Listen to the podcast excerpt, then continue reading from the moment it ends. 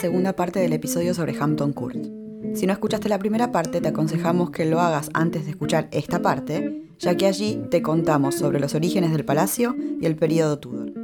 Si ya escuchaste la primera parte, entonces continuemos con la historia sobre el sucesor de la reina Elizabeth I luego de su muerte.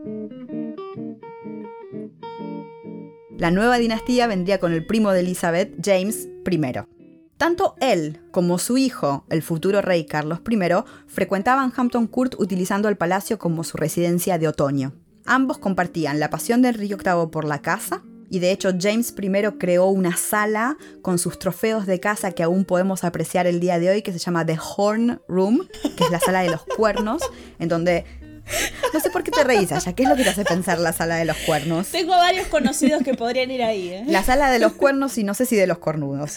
Cuestión que tenemos este espacio en el que los muros blancos se encuentran todos decorados con estos cuernos de ciervos pero otra cosa que compartían entre los intereses, como Enrique VIII, era el tenis. Y de hecho, tanto James I como Carlos I van a ser responsables de reestructurar los espacios dedicados al tenis, transformándolos por ejemplo, los que estaban al aire libre los van a convertir en espacios cubiertos y los que ya existían como cubiertos los van a modificar porque el tenis fue cambiando a lo largo del tiempo también. Con lo cual cambio de reglas, cambio de canchas y ahí fue como tocaron un poquito también esta tradición del tenis.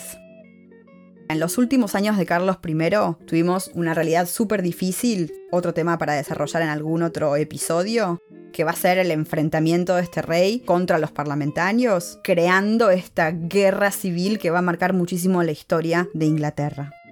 Y en 1643, el bando de los parlamentarios va a tomar posesión de Hampton Court hay que pensar que es un poco como lo que va a pasar más adelante en la Revolución Francesa, ¿no? Los símbolos de monarquía van a ser tomados y recuperados de alguna manera. Van a destruir, van a vender, van a pasar muchas cosas con los palacios. Uno de los espacios que más va a sufrir dentro del palacio va a ser la capilla real. Casi la van a destruir por completo, salvo por las decoraciones del techo, todo lo que estábamos hablando antes de las vigas decoradas, probablemente porque no llegaban. Pero todo el resto, vitrales, mobiliario, lo van a destruir y va a quedar solamente la parte superior con toda la elegancia con la que la habían creado en el periodo ¿Qué hijos de...? Y es así, es lo que pasa, ¿no? Forma parte de la historia.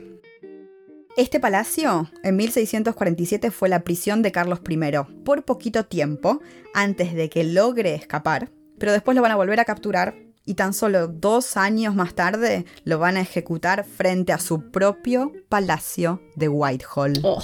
No quiero decir más nada. Espera, espera, espera, espera. Quiero agregar algo. La parte donde lo ejecutaron todavía está. Sí, sí, sí, ahí me está ayudando, me está ayudando a que lo quieran un poquito más a este claro. Sí.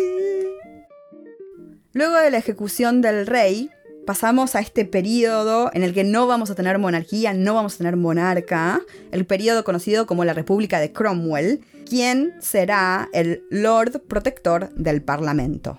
Ahora, como la estructura de poder estaba en contra de la monarquía, como estábamos hablando antes, se van a vender o destruir muchos objetos o edificios asociados con ella. Pero Hampton Court se va a salvar de alguna manera porque se va a convertir en la residencia de fin de semana de Oliver Cromwell. Ah. Así que sobrevive de alguna manera, aunque hay que decir que el interior fue arrasado, van a vender un montón de muebles, de cuadros, de pinturas, todo lo que se podía mover, una gran parte se va o a destruir o a vender pero así todo logran salvar la estructura principal, ¿no? No fue destruido el palacio. Bueno, tenemos una Versalles vibes acá. Hay algo parecido. ¿Viste por qué lo decía? Tiene una vibra parecida, años de diferencia entre un punto y el otro, pero tiene una vibra parecida. Tal vez la mayor diferencia es que en 1660 se decidió volver a instaurar la institución monárquica de la mano del rey Carlos II. El fiestero. Que era nada más y nada menos que el hijo de Carlos I. ¿Este también te gusta, Carlos II? Me cae bien. Me parece que hubiera sido un buen compañero de parranda. Sí, pero porque le encantaba la fiesta. Como a mí me gusta comer, ¿no? Pero.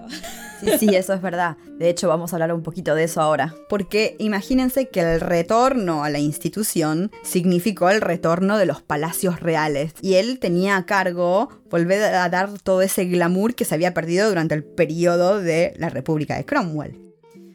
Carlos II va a visitar frecuentemente Hampton Court y lo va a utilizar como un escenario para sus varias aventuras amorosas.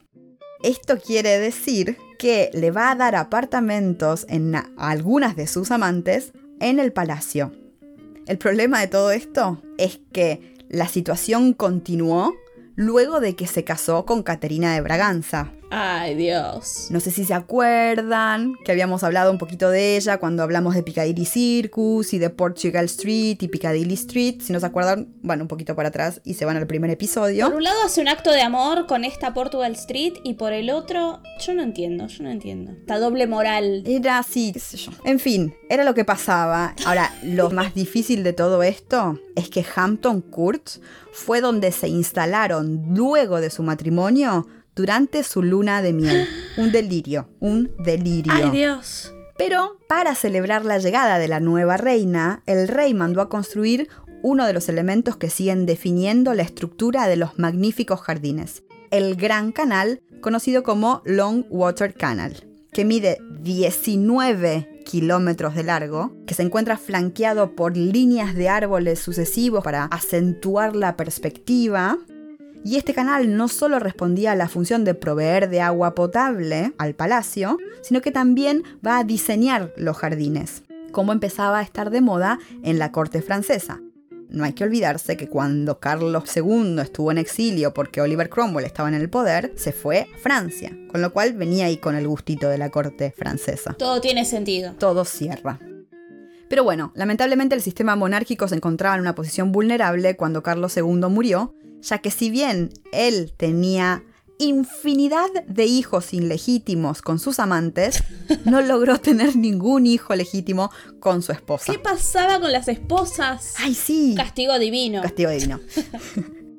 el hermano de Carlos II se convirtió en el rey con el nombre de James II, pero su convicción religiosa fue un problema, ya que él era católico en una Inglaterra y no solo Inglaterra, pero Europa, sumergida hace años en enfrentamientos religiosos entre católicos y protestantes. Ay, ni una buena. Pero finalmente, ahí viene por ahí una un poquito buena y después se pone mala, se decidió que su hija María, que se había casado con el príncipe de Orange, William, quien era protestante, se convirtiese en reina, pero no ella sola como reina, sino monarcas conjuntos con su marido William. Así van a llegar al poder María II, reina, y William III, rey, como monarcas conjuntos. Ellos van a ser muy importantes para la historia de Hampton Court, ya que durante su reinado transformarán el palacio dándole un toque barroco.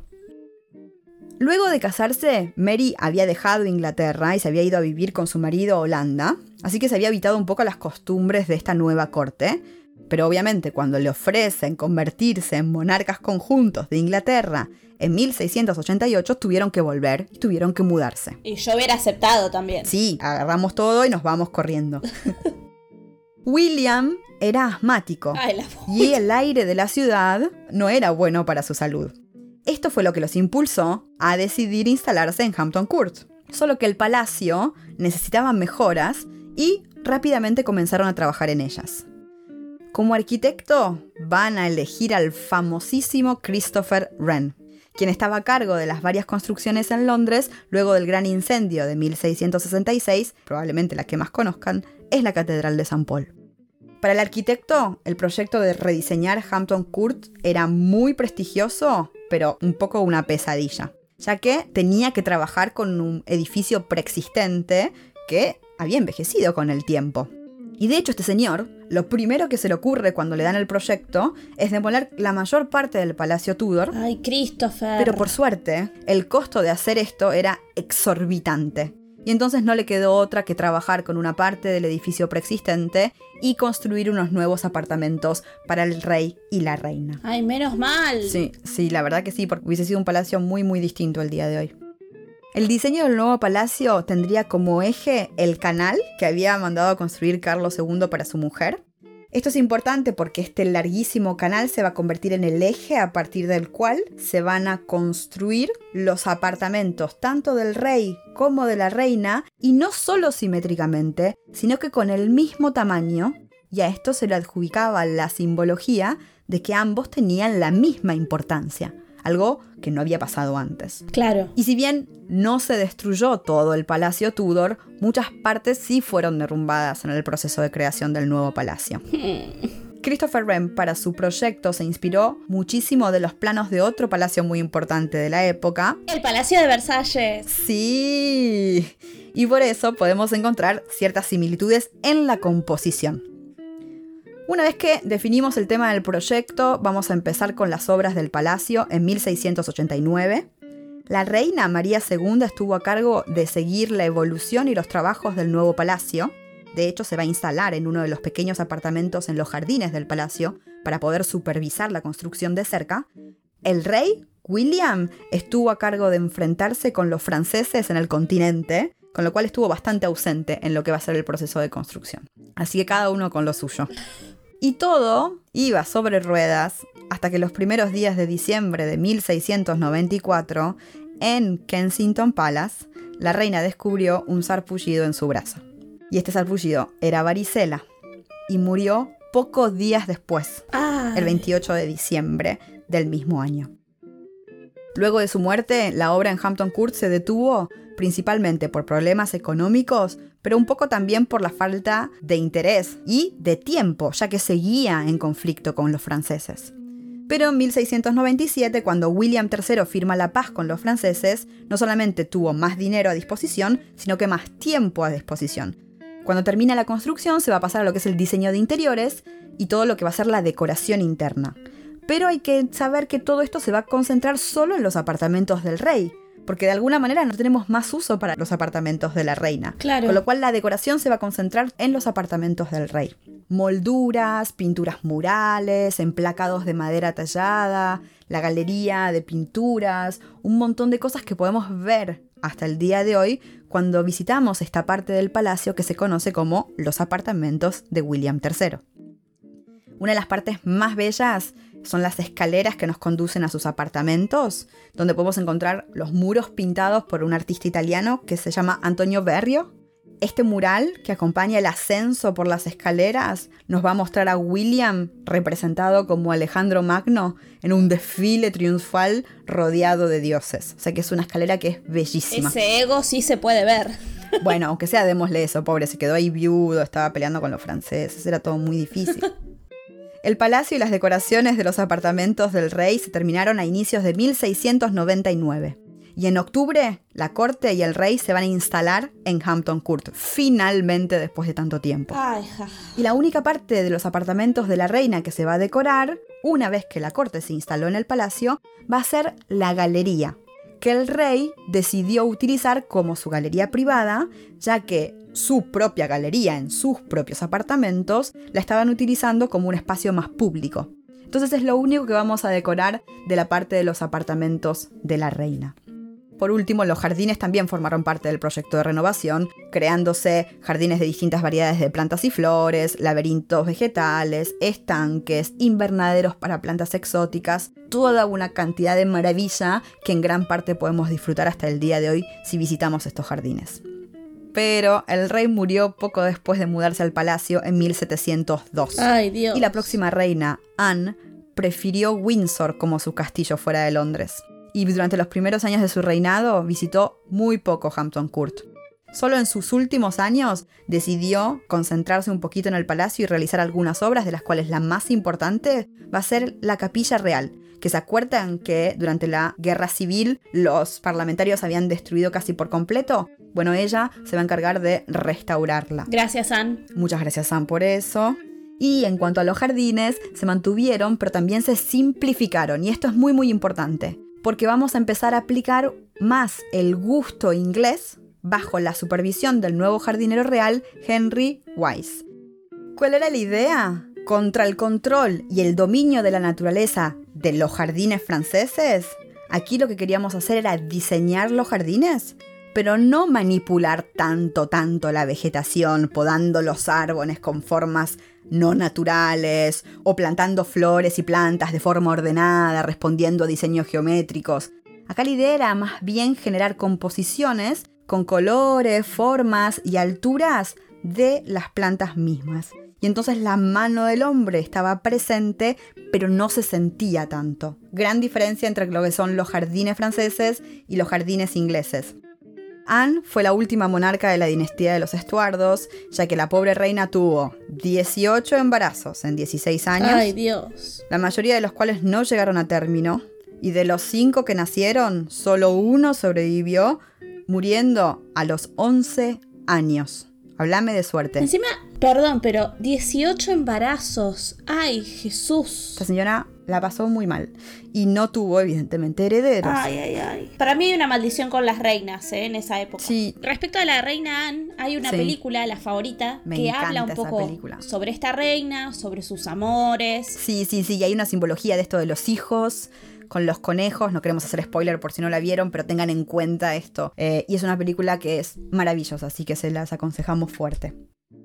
Y así, luego de que la línea de sucesión empezara a excluir a todos aquellos que fuesen católicos, vamos a llegar a la próxima dinastía que van a ser los Hanover y al rey George I.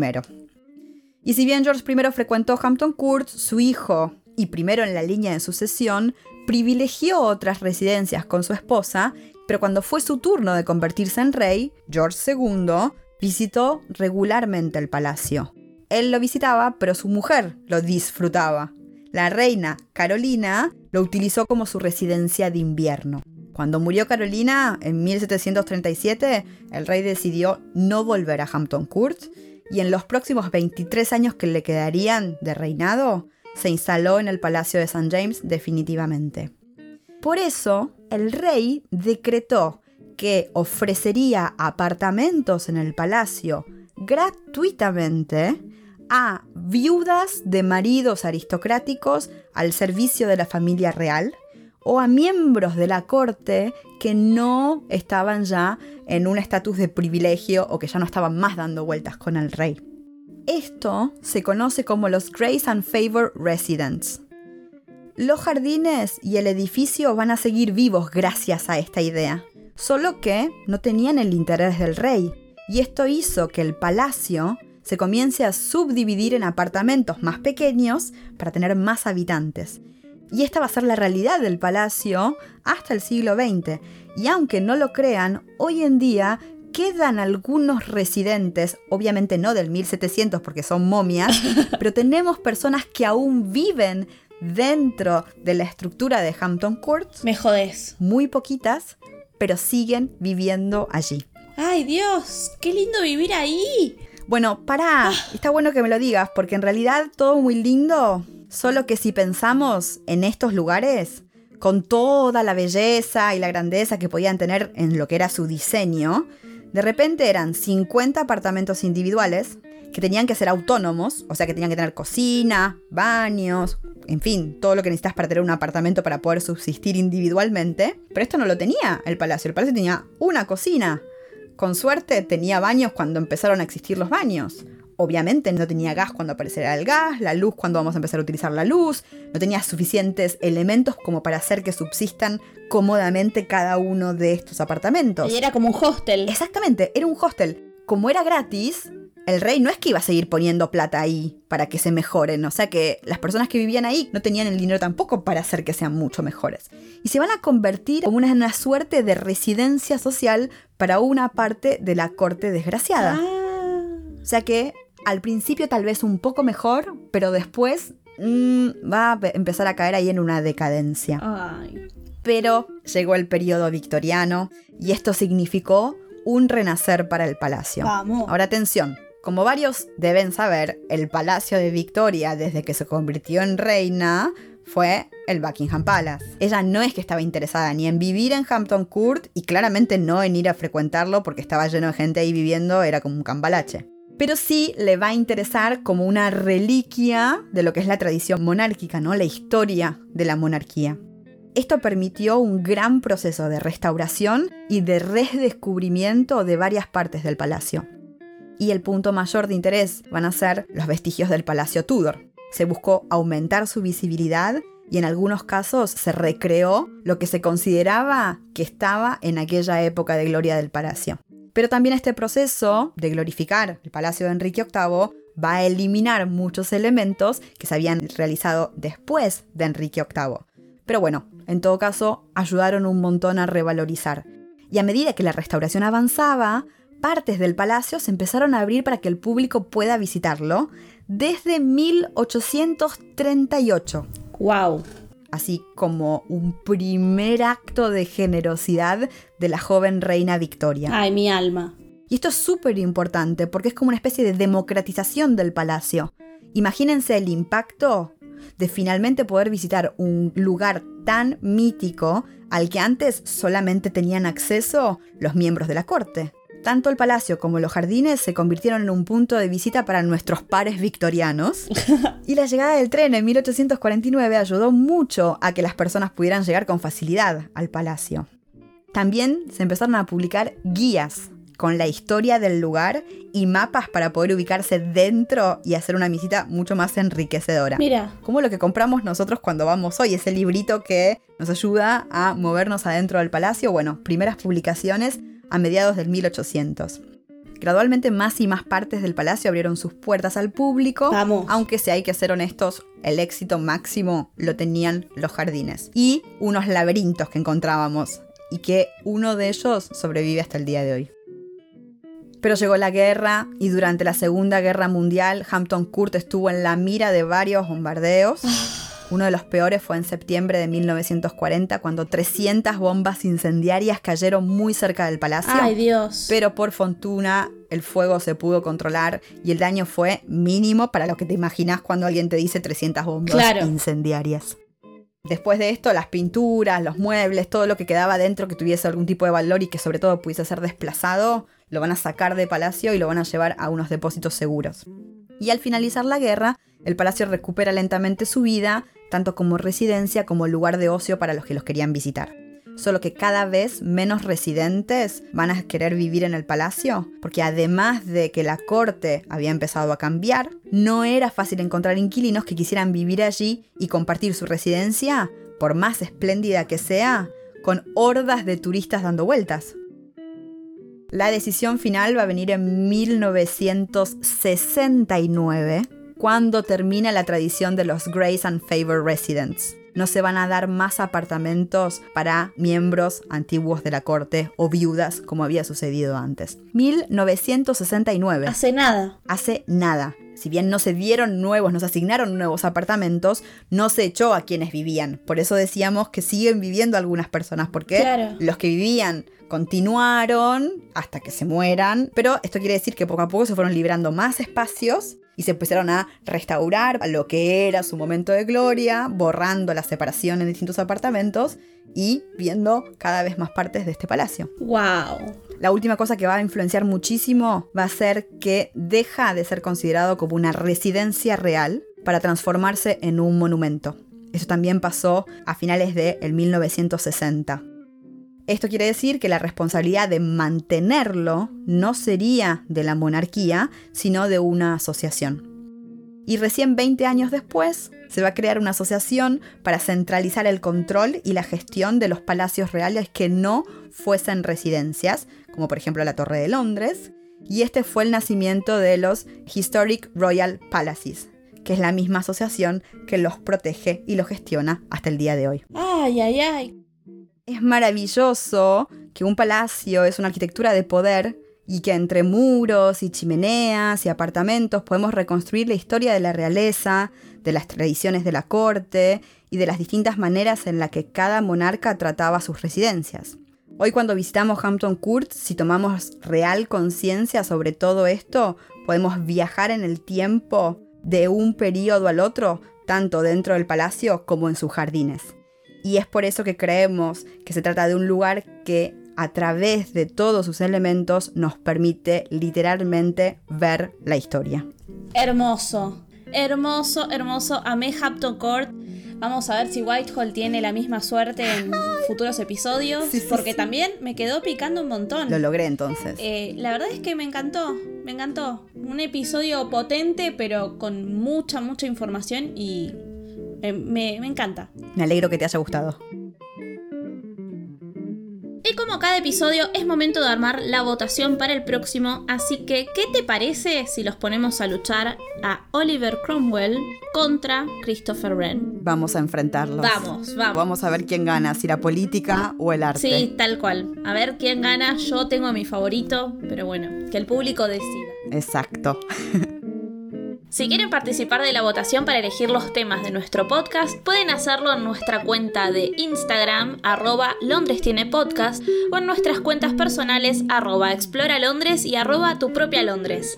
Y bueno, muchas gracias por habernos escuchado y nos volvemos a encontrar la semana que viene en nuestro próximo episodio de Londres tiene podcast. Chao. Chao.